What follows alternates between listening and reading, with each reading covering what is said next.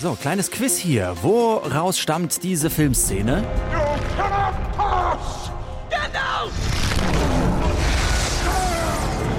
Herr der Ringe, eine der wahrscheinlich bekanntesten Filmszenen überhaupt. Wo Gandalf der Zauberer auf der Brücke äh, steht und kämpft, die Szene ist längst ein Meme geworden. Ja, und alle, die jetzt sofort wieder Herr der Ringe-Vibes verspüren, wartet noch kurz, das ist nämlich unser Thema. Deutschlandfunk Nova. Kurz und heute. Paulus, was fühlst du bei dieser Szene hier? Wir müssen ihn haben, den Schatz. Gänsehaut, sofort. Schatz Gollum! gestohlen.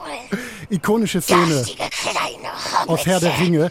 Da kriege ich gleich Bock auf diese Welt. Bist du richtig drin, ne? In dem Stuff. Ja, auf jeden Ringe. Fall Bücher gelesen, Filme mehrfach gesehen und dann hier Fantasy-Rollenspiele habe ich auch früher Du, gespielt dann und die so. neue Serie, Herr der Ringe, die Ringe der Macht bei Amazon Prime. Das könntest du dir eigentlich reinziehen. Ja, auf jeden Fall. Geht gar nicht ohne, muss ich sehen. Äh, trotzdem, bei solchen Riesenproduktionen bleibt bei mir immer die Angst, verkacken die das? Vielleicht könnte das eine Enttäuschung werden.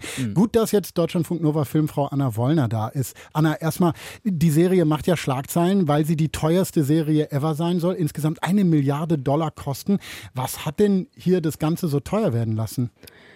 Naja, Ausflüge nach Mittelerde sind immer teuer. Und hier gab es einfach den Wunsch, äh, die Filmtrilogie und den Hobbit von Peter Jackson nicht unbedingt alt aussehen zu lassen, aber wenigstens visuell mithalten zu können. Und das kostet einfach. Corona hat den Dreh auch explodieren lassen, weil die Serie in Neuseeland gedreht wurde. Und da ist ja für ein paar Monate alles dicht gewesen.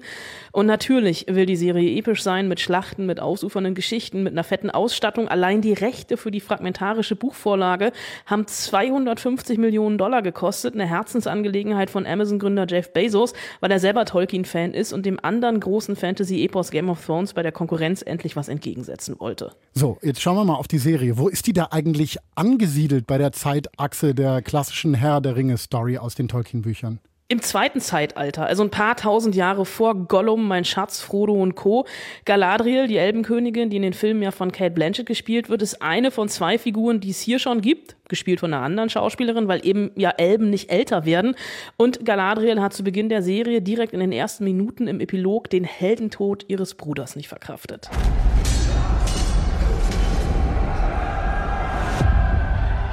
Mein Bruder gab sein Leben bei der Jagd nach unserem Feind. Sein Auftrag ist jetzt der meine.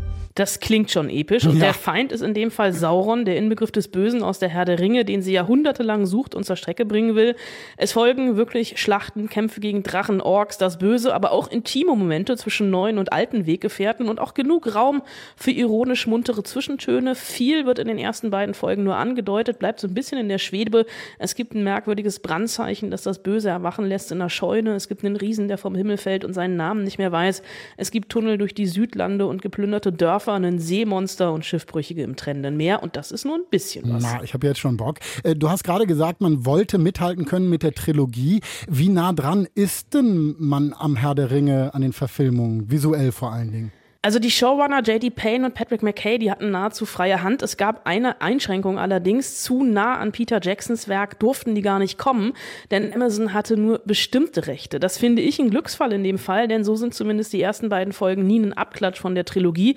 Es gibt zwar das Wiedersehen mit Galadriel und Elrond, aber eben auch genug Platz für neue Charaktere und auch neue Abenteuer. Es sind 22 Hauptfiguren, zahlreiche Erzählstränge und Handlungsorte und da ist natürlich altbekanntes dabei, wie das Zwergenreich. Es gibt neue Gefilde, die Südlande der Menschen.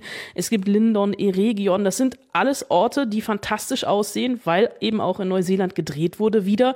Und dann gibt's einfach auch neue Figuren. Klar, es gibt Elben, Menschen, Zwerge und meine persönlichen Highlights, Haarfüße. Das sind als Nomaden lebende Vorfahren der Hobbits und ja, die Füße sind genauso behaart. Es gab ja auch Kritik vorneweg nach den Trailern, die rausgekommen sind. Da hieß es dann, die Serie sei schlecht animiert und sowieso sei das Ganze irgendwie ein Ausverkauf von Tolkiens Werk. Wie siehst du diese Kritik? Berechtigt? Also ich finde Kritik anhand eines Trailers immer schwierig. Der ist natürlich reißerischer geschnitten als die Serie. Das muss er auch sein, um Bock zu machen. Die Erben Tolkiens, die waren mit Jacksons Saga auch nie wirklich glücklich.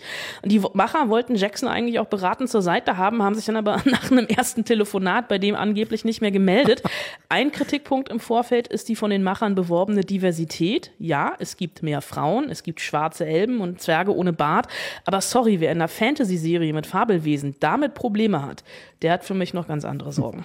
Wie ist jetzt dein Fazit, Anna? Äh, Serie gucken oder nicht? Also ich glaube, dich muss ich eh nicht mehr überzeugen, nee, nee. aber auf jeden Fall gucken. Die Serie besticht wirklich durch die Effekte, durch wunderschöne Landschaften und eben auch gut gezeichnete diverse Charaktere, allen voran Galadriel. Die Elben steht stellvertretend für alle Frauen in Mittelerde, die für die Gemeinschaft ihr Leben riskieren und nicht tatenlos rumstehen. Zwar können nicht alle in den ersten beiden Folgen ihr Potenzial ausschöpfen, dafür ist dieses Figurenkabinett einfach viel zu riesig, aber die ersten zwei Stunden Die Ringe der Macht, die lassen erahnen, dass Amazon Prime mit der teuersten Serien Adaption aller Zeiten wirklich Großes gelungen ist. Die ersten beiden Folgen der Herr der Ringe, die Ringe der Macht auf Amazon Prime zu haben äh, und äh, natürlich nicht auf dem Handy gucken oder so, das ist Verschwendung. Äh, auf der größtmöglichsten Heimkinowand. Das war unsere Deutschlandfunk Nova Filmfrau Anna Wollner mit Infos. Danke. Deutschlandfunk Nova. Kurz und heute.